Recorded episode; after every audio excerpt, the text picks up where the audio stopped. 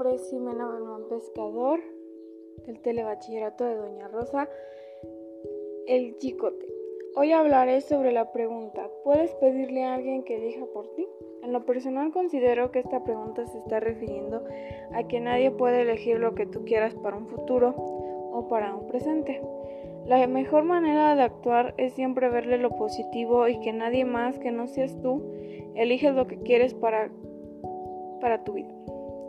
Bueno, para concluir, considero para un alumno del telebachillerato que haga lo que quiere y que nadie te lo impida. Muchas gracias por su atención. Los invito a seguir mi podcast y hasta pronto.